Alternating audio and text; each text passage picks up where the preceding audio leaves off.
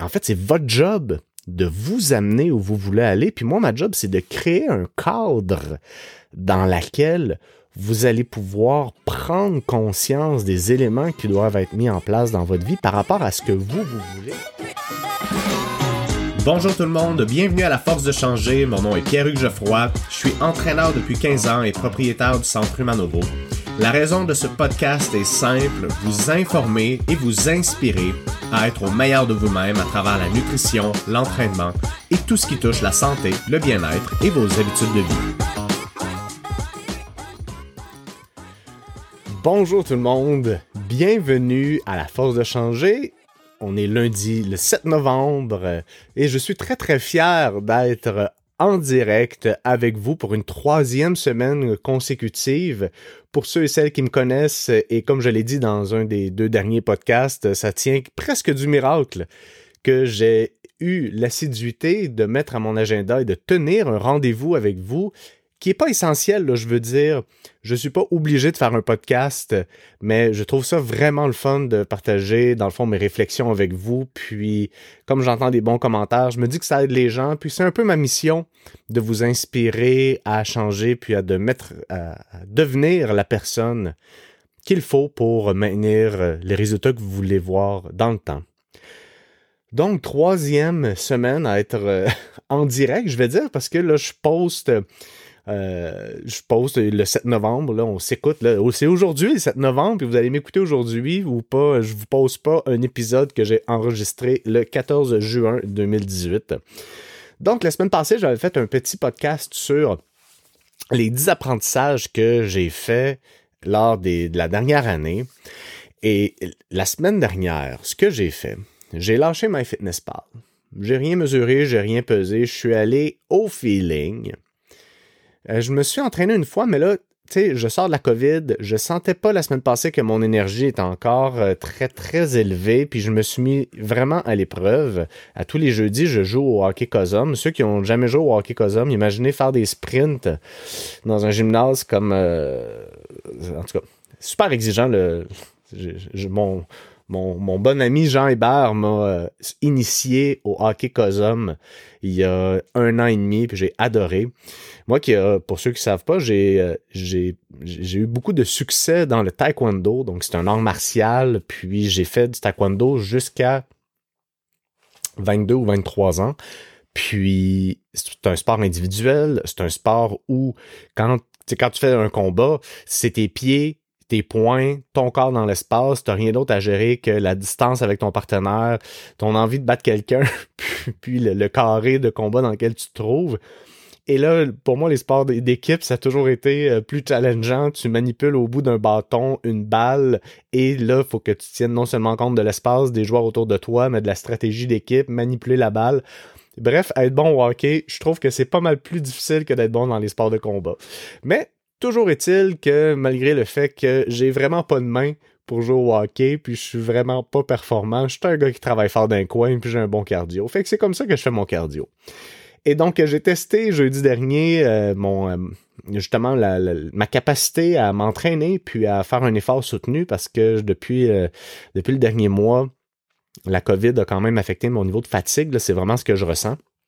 Donc, j'ai passé l'épreuve avec brio. C'est sûr que j'ai pas couru, j'ai pas mis autant de pression que je mets d'habitude sur les joueurs, mais bon j'ai quand même fait un bel effort, puis ça l'a tenu. Donc là, euh, c'est la seule vraiment effort, la seule activité physique que j'ai faite euh, cette semaine. J'ai fait un petit training lundi, mais je me sens encore fatigué. Puis là, bref, je me sens prêt à recommencer. Donc, euh, je vais vous dire quelque chose. J'ai pas pesé. J'étais comme pas content, mais je me disais, bon, ben là, mon journal alimentaire, c'est fait. Je l'ai fait pendant un an, tu sais. Puis au final, j'ai trouvé ça plate. J'ai trouvé ça plate. Oui, là, tu sais, la petite contrainte, là, puis les, les, gens qui, font la cohorte 20 Fit, euh, au début, c'est immanquable. C'est comme les deux premières semaines où tu pèses tes aliments, t'as comme l'impression que, écoute, le, la Terre t'en veut au complet, c'est inconcevable de faire ça, puis tout ça. Puis là, au final, après l'avoir fait un an, puis après avoir cheminé autant vers mes objectifs, j'étais comme, ah, c'est bien plate. Oui, euh, je, suis allé au resto euh, avec ma blonde. On avait un petit banquet vendredi pour euh, une, levée de fonds, puis ils font toujours un beau, une belle soirée. Là, c'est le, le cocktailion. Donc, on en a bien profité. Je me suis pas cassé la tête, mais est-ce que vraiment j'étais plus satisfait à cause que j'avais pas la petite contrainte de peser les aliments? Est-ce que ça l'a bonifié tout ce que j'ai mangé? Pas en tout. Pour de vrai, je suis comme content cette semaine. Je recommence, euh, je me suis donné des objectifs, je sais où je m'en vais, je me suis ajusté euh, dans ma fitness pal, puis je suis comme, damn, dans un certain sens, c'est tellement motivant de savoir où tu t'en vas. Puis là, j'ai toutes les skills, les compétences pour y arriver. Donc, euh, je suis vraiment très, très excité de, de ce qui s'en vient. Et donc, là, je me suis pesé ce matin, j'étais à 188 livres. Et donc là, je m'enligne et ce que j'ai déterminé avec mon coach, c'est que je ne vais pas me donner de time frame. Si vous avez écouté les derniers podcasts, je trouve ça vraiment. Je sais pas qui a créé l'acronyme SMART, qu'un objectif doit être spécifique, mesurable, euh, atteignable, réaliste et temporel. Mais honnêtement, plus je, chemine dans ma carrière, plus je pense que je vais je vais me lier à une équipe de chercheurs pour transcender un peu ce modèle-là, parce que je suis pas sûr que si on regarde les changements à long terme, puis la psychologie humaine, puis le changement, que ce soit la meilleure façon d'y arriver. Là. Donc, euh, on, a, on, a, omis la durée de temps. J'ai mis dans ma story euh, Facebook euh, puis, puis Instagram que c'était ma première semaine de 208 en blaguant que ça allait être un processus de 4 ans. Mais oui, je me dis, regarde, pourquoi pas, je m'enligne jusqu'à 40 ans. J'ai pas de jour J, mais j'ai un time frame. Puis, alors j'aurai jusqu'au 8 juin 2026. Donc, et voilà, donc ce qu'on a déterminé avec mon coach, c'est que j'ai jamais passé la barre des 204 livres. Fait que là, je, veux m'en aller vers 210, 215 livres, puis maintenir ce poids-là deux mois avant de redescendre de poids. Pourquoi, me direz-vous?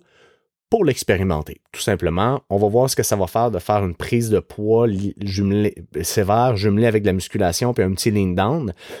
Puis là, dans le fond, je vais cycler ça à quelques moments au cours des prochaines années du moins, c'est un peu la stratégie qu'on se donne jusqu'à maintenant. Donc, euh, je vais pouvoir euh, euh, me remettre, dans le fond, un objectif calorique. En ce moment, je me suis mis cette semaine à 2800 calories avec la calibration métabolique que j'ai fait, puis tout le processus que j'ai fait l'an dernier. Je sais qu'à 2800, je suis assez stédé dans mon poids. Donc, je repars avec ça comme je me suis pas entraîné dans la dernière semaine, mon appétit va augmenter, puis je vais augmenter de 100 calories par semaine, grosso modo, mon, mon apport calorique, et ça principalement en glucides puis je verrai en cours de route comment ça va, puis comment mon poids évolue. Et comment je me sens en 210 livres, parce que d'après moi, je vais être un peu moins mobile au Walkie Bref, tout ça pour dire que c'est comme ça que je m'enligne, et donc si vous appréciez mes, euh, mes histoires, vous allez en avoir quelques-unes encore pour les prochaines années. Je voulais vous donner des euh, petites nouvelles de la cohorte 25, puis euh, je voulais aujourd'hui qu'on parle de nutrition simplifiée. J'ai fait un post sur ma page Facebook aujourd'hui qui parle de nutrition, puis je voulais juste le partager aussi avec vous euh, pour que vous, vous, ayez quand même une idée de comment on peut faire pour. C'est quoi En fait, comment comment dire? Sur quoi devrais-je mettre l'attention pour gérer mon poids puis le stabiliser dans le temps? Donc, c'est un peu ça. Est-ce que c'est la nutrition simplifiée? C'est trop complexe pour dire ça, mais... Donc, voilà. Donc, écoutez, la cohorte 20 Fit, la plupart des participants ont complété 5 semaines, 4-5 semaines. C'est vraiment tellement wow de, de, de, lire ce que la, gang vive. Regardez, je vais aller juste chercher, là, je vais tout garder anonyme, inquiétez-vous pas si vous faites partie de la cohorte. Mais le genre de choses que j'entends, c'est... Euh, je me sens plus confiante, je me sens plus forte. Euh, j'ai les idées plus claires. Euh, je vois des photos avant-après, je suis comme wow, il y a vraiment des gens qui ont un super processus. Il y a des gens aussi qui ont un processus plus lent. Il y a des gens pour qui c'était nouveau, mais que les prises de conscience se font au bon endroit et prennent racine. Et comme je disais à quelqu'un, c'est pas important que le train aille vite, c'est important que le train aille loin. Et parfois, quand on souffre, et là, je vais dire la souffrance par rapport à comment on se sent dans notre corps, comment on se sent quand on se regarde dans le miroir, comment on se sent dans notre linge, à quel point des fois ça peut affecter notre discours interne. Quand on souffre, on a envie d'un changement. On a envie que ça change, puis on voudrait que ça se fasse tout de suite. Mais de mon expérience et de ce que la science dit, plus les changements sont rapides, plus c'est difficile à tenir dans le temps. Si et seulement si les changements ont été faits d'une façon inconsciente, en ce sens où si on change de façon consciente, les résultats ont beaucoup plus de chances de durer dans le temps parce que l'emphase va être mise sur le processus et non les résultats. Et là, il y a toute une différence entre des objectifs de processus et de résultats. Mais tout ça pour dire que euh, j'entends des choses comme ça. J'entends qu'on a plus d'énergie, qu'on a moins de ballonnement, qu'on commence à être loose dans nos chandails, qu'on est plus à l'aise au gym. Euh, quoi d'autre? Quoi d'autre? On est plus conscient de ce qu'on mange. On transforme nos frustrations en succès. On se couche satisfait le soir une meilleure organisation en général. Euh, donc, écoutez, c'est toutes des choses que je lis à travers les bilans hebdomadaires que je reçois de mon monde. Puis honnêtement, là, j'ai tellement de reconnaissance. Je sais pas, je sais pas ce qui fait en sorte que la vie m'a amené à étudier tout ce que j'ai étudié, mais je peux vraiment dire au terme de mes 15 dernières années, parce que j'entends ma 16e année comme coach, que le programme 20 Fit permet vraiment de faire, de, d'engendrer les changements de comportement qui vous permettent de devenir la personne que ça prend pour maintenir les résultats que vous voulez voir dans le temps. Il y a quelque chose qui est important là-dedans. J'ai parlé à des gens qui étaient intéressés à, participer à la deuxième cohorte. En fait, j'ai fait un pause, puis j'ai voulu embarquer une deuxième cohorte d'une dizaine de personnes. Il y a quelques personnes qui sont inscrites, puis avec du recul, je pense que je vais. Euh, il y a eu cinq personnes qui se sont inscrites sur les dix places que j'avais d'ouvertes. Puis je sens beaucoup d'engouement autour du programme, beaucoup de curiosité. Puis je parlais avec Dell, qui est un des participants, qui a hésité à embarquer, puis une fois qu'il hésitait au bout, puis il me fait confiance, ça fait longtemps qu'on se connaît, puis euh, il a embarqué, puis il a dit « Ok, wow, tu sais, je suis tellement content d'avoir fait. » Puis j'ai dit « Dell, comment j'aurais pu t'expliquer le processus avant que tu embarques pour que tu comprennes ce que ça allait t'amener? Puis il m'a dit, franchement, je peux pas je peux pas t'expliquer, il faut que tu le vives. Puis c'est ça qui est paradoxal, c'est que j'ai parlé à des gens qui ils me questionnaient sur ouais, mais c'est quoi la valeur ajoutée que je vais avoir dans ton programme Puis je comprends cette question-là parce que si moi je paye pour quelque chose, ben évidemment, je, veux comprendre c'est quoi la valeur ajoutée que je vais avoir. Mais à quelque part, on s'en fout du processus. C'est ma job de vous amener où vous voulez aller. En fait, c'est votre job de vous amener où vous voulez aller. Puis moi, ma job, c'est de créer un cadre dans lequel vous allez pouvoir prendre conscience des éléments qui doivent être mis en place dans votre vie par rapport à ce que vous, vous voulez, et que vous puissiez développer cette façon-là de vous autoréguler pour que vous deveniez autonome dans vos propres choix. Donc les gens, ils s'attendent à ce que je leur donne une solution, mais je donne pas de solution à mon monde. Tous les changements de comportement que ma gang, puis je sais qu'il y en a qui font le programme qui m'écoutent, tous les changements que vous avez faits, c'est vous qui les avez faits. Et quand on prend la décision de mettre en place quelque chose dans notre vie, puis qu'on se donne les moyens d'y arriver, on développe la, confiance entre nos propres choix. Et c'est cette confiance entre nos choix-là qui vont nous amener à changer de façon durable. Donc, ceux et celles qui sont intéressés et qui veulent l'information, j'ai envie de vous dire, et c'est la question que je pose quand je fais des appels de, de, de, de des appels d'information, en fait, pour les gens qui veulent euh, s'inscrire. Mon Dieu, ça a bien été compliqué.